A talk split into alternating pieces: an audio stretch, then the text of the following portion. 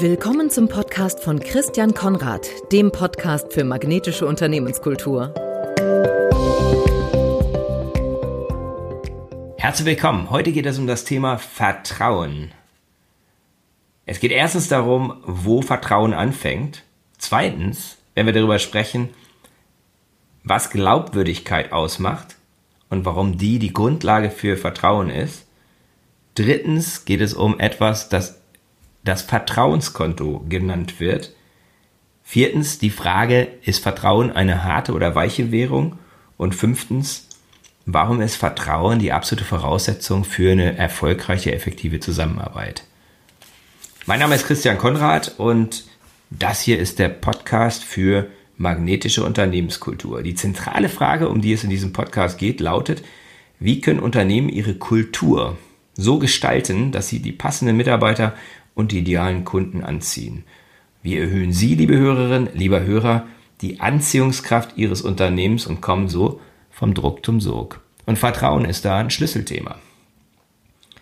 Ich habe die Überschrift gewählt, warum ist Vertrauen, warum der Vertrauen der Anfang von allem ist. Die Deutsche Bank hatte vor vielen Jahren genauso einen Corporate Slogan oder Claim. Vertrauen ist der Anfang von allem. Das ist lange, lange her. Ich glaube, es war in den 90er Jahren, vielleicht sogar noch früher. Das gab einen ziemlichen Rückschlag für die Deutsche Bank, weil das Vertrauen in das größte deutsche Bankhaus in der Zeit gerade ziemlich angekratzt war. Aufgrund der Aussage des Vorstandsvorsitzenden Rolf Breuer, der die Verluste und zum Teil Pleiten einiger Handwerker aufgrund der Pleite eines großen Baukunden als Peanuts bezeichnet hatte. Und was dann eben flöten ging, war genau das, was ich vorhin schon mal ansprach in der, im Eingangsstatement, nämlich die Glaubwürdigkeit. Deswegen nehmen viele Menschen oder nahmen viele Menschen, ich möchte das nicht auf heute beziehen, der Deutschen Bank ihre Aussage nicht ab, dass Vertrauen für sie so wichtig ist. Man kann auch daraus lernen, aus diesem Fauxpas oder diesem Ereignis, diesem Fehlschlag der Deutschen Bank, dass Vertrauen eine empfindliche Sache ist. Bei Kellogg's, wo ich mal gearbeitet habe, hatten wir im Bürogebäude des Produktionswerkes ein Poster eingerahmt hängen mit dem Foto eines hauchdünnen Cornflakes und dem darunterliegenden Text Vertrauen ist ein zerbrechlich Ding und genau so ist es. Und trotzdem, die Deutsche Bank hatte natürlich inhaltlich recht. Vertrauen ist tatsächlich der Anfang von allem. Folgende These möchte ich unter die Lupe nehmen, die sich auf die Fragen beziehen, die ich vorhin gestellt habe. Erstens, Vertrauen, wo beginnt es eigentlich? Vertrauen beginnt immer bei mir selbst. Zweitens, wie kommt es eigentlich zu Glaubwürdigkeit? Vertrauen basiert auf Glaubwürdigkeit und die Summe aus Kompetenz und Ethik, Ethik macht uns glaubwürdig, macht mich, macht dich glaubwürdig. Zwischen zwei Menschen, das ist das dritte, gibt es ein unsichtbares Vertrauenskonto. Und was es damit auf sich hat, werde ich auch anschneiden. Viertens, Vertrauen ist eine weiche oder eine harte Währung. Meine These, Vertrauen ist eine knallharte Währung. Und fünftens, Vertrauen ist wichtig für die Zusammenarbeit. Ich würde nicht nur sagen wichtig, ich würde sagen essentiell. Vertrauen ist die Voraussetzung für Synergie und wo kein Vertrauen ist, kann eben eine synergistische, eine Zusammenarbeit, wo wirklich die Summe des Ganzen größer als die Summe der Einzelteile ist, nicht entstehen. Meine Inspirationsquellen sind einerseits Stephen Covey, der Autor der sieben Wege zur Effektivität, vielleicht das Buch, was mich am meisten in meinem Leben beeinflusst hat. Einerseits und andererseits ein Buch von dem Sohn von Stephen Covey, von nämlich von Stephen M. R. Covey, der das exzellente Werk Schnelligkeit durch Vertrauen geschrieben hat. Die dritte Quelle ist das Edelmann Trust Barometer, das regelmäßig das Vertrauen misst, das Menschen in Institutionen, Unternehmen und Marken haben. Schauen wir uns mal die erste These an. Vertrauen beginnt immer bei mir selbst. Vertrauen wirkt von innen nach außen. Erst wenn ich in mich selbst vertraue und Selbstvertrauen entwickelt habe, dann kann ich anderen Vertrauen entgegenbringen. Das ist das eine. Aber andere spüren das auch. Und nur wenn ich mir selbst vertraue, werden mir auch andere vertrauen. Anders ausgedrückt, ich kann nur dann, wenn ich mir selbst vertraue, anderen vertrauen und auch anderen Vertrauen schenken. Deswegen kommt immer Beziehungsvertrauen vor Selbstvertrauen. Zweitens, Vertrauen ist die Summe von Kompetenz und Ethik. Das klingt jetzt erstmal kompliziert, aber stellen Sie sich mal vor, Sie hätten die Wahl zwischen zwei Zahnärzten. Zahnarzt A ist ein total netter Kerl. Ist auch jemand, dem Sie absolut blind vertrauen würden. Dem würden Sie Ihren Haustürschlüssel geben, dem würden Sie ja, einfach vertrauen, dass der immer das tut, was er sagt. Der ist hochgradig glaubwürdig. Der hat auch keine versteckten Motive, keine, keine Zweifel, keine Kritik an seiner Vertrauenswürdigkeit. Kleines Problem ist, sein Ruf ist trotzdem nicht der allerbeste, weil die Leute, die sie besprochen, gesprochen haben, nicht so ganz sicher sind, ob der wirklich der beste Zahnarzt ist im Sinne von seiner handwerklichen Fähigkeit. So Füllung und sowas kriegt er gut hin, aber so bei Wurzelbehandlungen oder komplexeren Dingen, da kann es auch schon mal sein, dass er das vielleicht nicht so ganz so gut hinkriegt. Und dann gibt es da Zahnarzt B. Zahnarzt B, ah, sie hören nichts Gutes von ihm als Typen. Also das ist ein arrogantes Stück und ähm, sehr unsympathisch. Aber er hat den Ruf, der beste Zahnarzt der Stadt zu sein.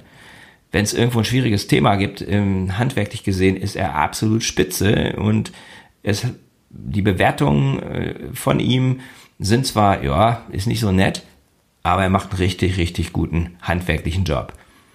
Frage an Sie, zu welchem Zahnarzt würden Sie gehen? Das eine ist die Ethik, Dimension, und man kann es auch Charakter nennen. Und das andere ist die Kompetenz. Und wenn es um Zahnarzt geht, dann wünschen Sie sich natürlich einen, der beides hat. Aber im Zweifel, wenn Sie nur A und B haben, wette ich mit Ihnen, die meisten von Ihnen werden zu B gehen. Zähneknirschen zwar, weil er ja nicht, nicht sympathisch ist, aber trotzdem, Sie werden zu ihm gehen. Charakter oder Ethik, das ist natürlich trotzdem total wichtig und setzt sich zusammen aus der Integrität, also dem, dass ich sage und dann das tue, was ich sage. Walking the talk nennt man das auf Englisch. Und zum anderen der Intention, nämlich meiner Motivation, warum ich etwas tue.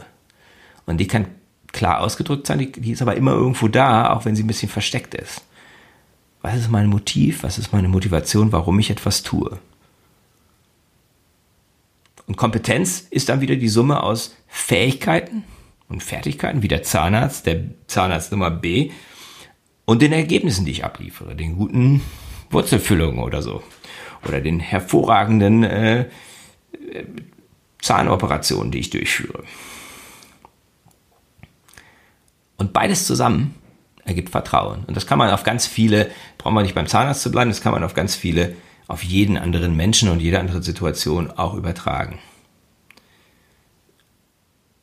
Dritter Punkt, dritte These, zwischen zwei Menschen gibt es ein unsichtbares Vertrauenskonto.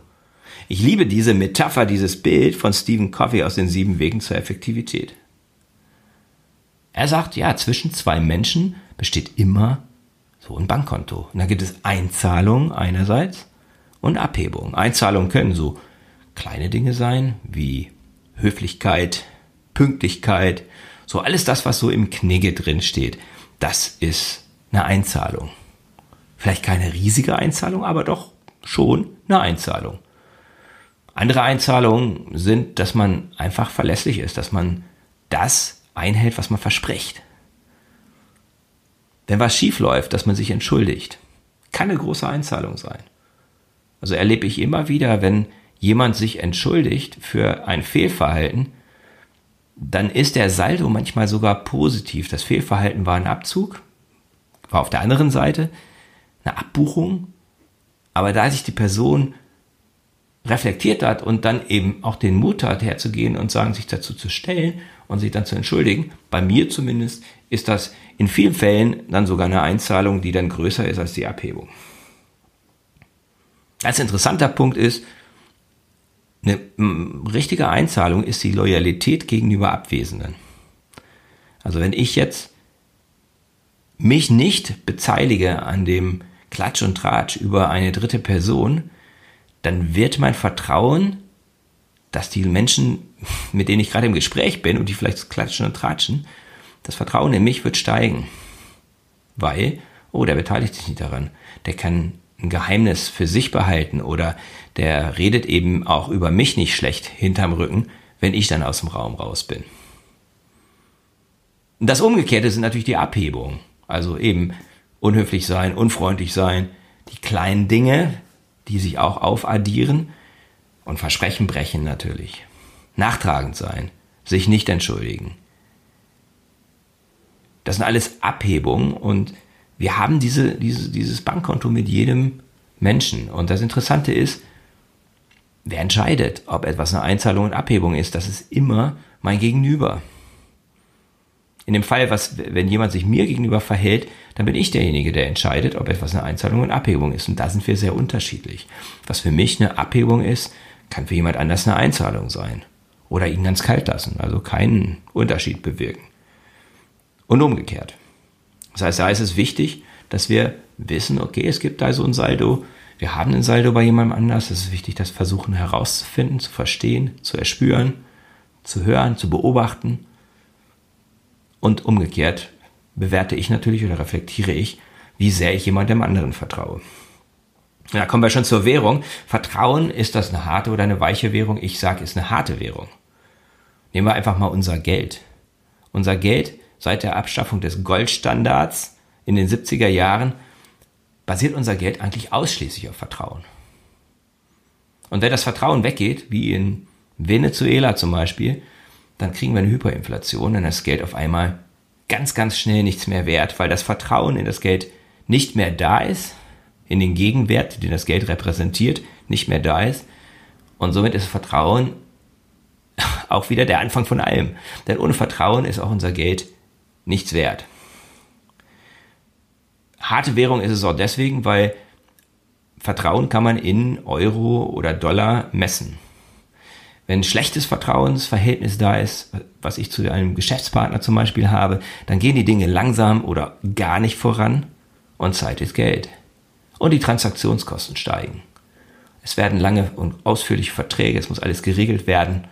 Ähm, es gibt Anwälte, die eingeschaltet werden. Transaktionskosten steigen. Umgekehrt, wenn das Vertrauen hoch ist, dann gehen die Dinge schneller, zum Teil per Handschlag und es braucht nicht so viel drumherum, es braucht nicht so viel Verträge und Anwälte und ähnliches, die Transaktionskosten sinken. Und fünftens, Vertrauen ist die Voraussetzung für Synergie, für eine effektive Kooperation, wo das Ganze größer ist als die Summe der Einzelteile. Ich habe in ganz, ganz vielen Workshops und Firmen, Beratungs-, Coaching-Situationen in Unternehmen festgestellt, dass die Frage, was hindert euch eigentlich an der Zusammenarbeit, da kommen meistens so Dinge, keine Zeit. Irgendwann kommt es zum Thema Angst, Angst, irgendetwas zu verlieren und dahinter steckt immer irgendwo Misstrauen. Und am Ende, wenn man die Zwiebel ganz oft schält, kommt immer raus, Vertrauen ist der Kern. Es fehlt an Vertrauen. Und umgekehrt, wenn Dinge richtig gut laufen, und geht man dann auch in die Analyse und schaut, woran liegt es eigentlich, dann liegt es einfach an dem hohen Vertrauen, dass Menschen sich blind vertrauen, sich nicht mehr verteidigen, sich nicht mehr beschützen müssen, sich sicher fühlen. Und dann kann dann auch Innovation, Synergie passieren und Menschen fühlen sich wohl, sind motiviert, fühlen sich respektiert, wertgeschätzt gesehen. Per Saldo also, wenn Sie Ihre Anziehungskraft erhöhen wollen und die Ihres Teams oder Ihrer Organisation, dann müssen Sie sich damit beschäftigen, wie Sie Vertrauen entwickeln können. Und zwar zuallererst in sich selbst. Arbeiten Sie an Ihrer Glaubwürdigkeit. Überprüfen Sie Ihre Integrität. Also halten Sie die Versprechen, die Sie sich selber geben. Wenn Sie sagen, ich werde das tun und das tun, tun Sie es auch. Wenn Sie sagen, ich werde das bis heute Abend erledigen, Lösen Sie dieses Versprechen, das Sie sich gegeben haben, auch ein? Oder lassen Sie fünf Grade sein? Und wenn Sie fünf Grade sein lassen, kann man ja mal machen. Der Effekt ist nur, das Vertrauen, das sie in sich selber haben, das bekommt eine kleine Delle, einen kleinen Schlag. Und wenn das öfters passiert, dann wird es brüchig. Und wie das Cornflake kann es dann eben auch ganz schnell zerbröseln. Ich kenne Leute, die hatten ganz viel Selbstvertrauen und durch Ereignisse, aber meistens eben auch durch eigenes Verhalten, haben sie dieses Vertrauen in sich verloren und strahlen es nicht mehr aus. Im Vertrieb zum Beispiel. Wer im Vertrieb nicht überzeugt ist und nicht überzeugt ist von dem, was er oder sie verkauft, das spürt mein Gegenüber. Und die Wahrscheinlichkeit, dass dann derjenige oder diejenige kauft, ist einfach geringer. Also, überprüfen Sie Ihre Integrität, überprüfen Sie auch Ihre Intention, Ihre Absicht, Ihre Motive, aus denen heraus Sie etwas tun, auch sich selbst gegenüber. Betrügen Sie sich nicht selbst, das unterminiert Ihr Vertrauen in sich selbst und das ist eben die Voraussetzung für das Beziehungsvertrauen. Überprüfen Sie Ihre Kompetenz und arbeiten Sie kontinuierlich an Ihren Fähigkeiten. Wo kann ich besser werden? Menschen, die ein hohes Vertrauen genießen, auch ein hohes Vertrauen in sich selbst haben, die sind in der Regel, das ist meine Beobachtung, meine Erfahrung, immer dabei und wollen versuchen, ihre Kompetenz und ihre Fähigkeiten noch weiter zu verbessern. Und stellen sie natürlich sicher, dass sie Ergebnisse liefern. Dass am Ende auch wirklich was rauskommt, weil das gibt auch und vielleicht am allermeisten Selbstvertrauen, wenn man gemerkt hat, ich habe mir was vorgenommen und ich habe es geschafft. Ich erinnere mich immer noch an den Tag, wo ich den Berlin-Marathon im September 2002 gelaufen bin und mit meinem Kollegen zusammen über die Ziellinie lief. Das war das Ende eines ein Jahre langen Projekts.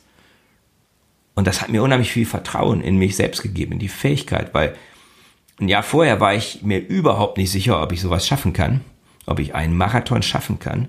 Ich konnte vielleicht fünf Kilometer, sieben Kilometer laufen und dann habe ich einfach trainiert das heißt einfach, ich habe trainiert, ich habe regelmäßig trainiert.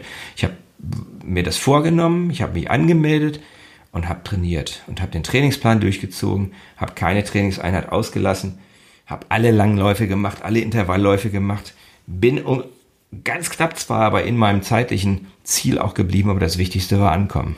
Das war ein großartiges Gefühl, das mir Vertrauen gegeben hat. Wenn Sie sich selbst vertrauen, werden ihnen auch andere viel eher vertrauen. Und in ihrer Team, in ihrer Organisation achten sie darauf, dass sie aber auch ihre Kollegen und Mitarbeiter Abwesenden gegenüber loyal sind. Das hatte ich vorhin angesprochen. Ganz, ganz wichtiger Punkt. Es gibt aus meiner Sicht fast nichts zerstörerisches, zerstörerisches, was Vertrauen betrifft, ähm, als Klatsch und Tratsch. Das ist keine, kein Kavaliersdelikt. Wenn das eine Gewohnheit ist in der Organisation, dann kann ich Ihnen versichern, das Vertrauen ist gering und es wird viel Misstrauen geben, viel Cover Your Ass, viel Defensives, viel Politik, wenn das geduldet wird. Und last but not least, schenken Sie Ihren Mitarbeiter Vertrauen, geben Sie 100 Prozent und ziehen Sie nur ab, wenn das Vertrauen missbraucht wird. Also seien Sie jemand, der einen Vorschuss gibt. Natürlich nicht undiskriminierend, natürlich nicht an Menschen, die das nicht respektieren. Aber die meisten Menschen blühen auf, wenn sie ihnen Vertrauen schenken. Ich danke Ihnen für die Aufmerksamkeit, wünsche Ihnen eine ganz gute Woche, weitere gute Interaktionen, beobachten Sie sich selbst, Vertrauenskonto und wenn Ihnen der Podcast gefallen hat, dann freue ich mich, wenn Sie ihn abonnieren, wenn Sie vielleicht auch eine Bewertung hinterlassen auf Apple Podcast. Herzlichen Dank und bis zum nächsten Mal. Das war der Podcast von Christian Konrad, der Podcast für magnetische Unternehmenskultur. Mit Impulsen, wie Unternehmen die passenden Mitarbeiter und die idealen Kunden anziehen. Dazu inspirierende Interviews mit Unternehmern, Entscheidern und Mitarbeitern. Jeden Montag und Donnerstag auf Spotify, iTunes und dem Kanal Ihrer Wahl.